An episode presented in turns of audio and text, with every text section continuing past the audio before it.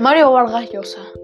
Nació en Arequipa en 1936. Se le conoce por sus novelas y ensayos y por muchos premios internacionales en literatura.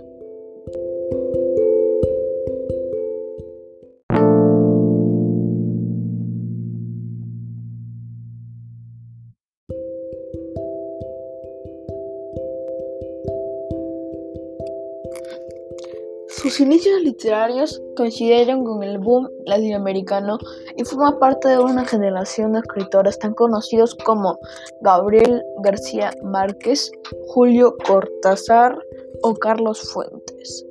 Si bien su carrera literaria se ha sentado en las novelas, su primer libro fue publicado fue una colección de cuentos llamada Los Jefes en 1959 con la que ganó el premio Leopoldo Alas.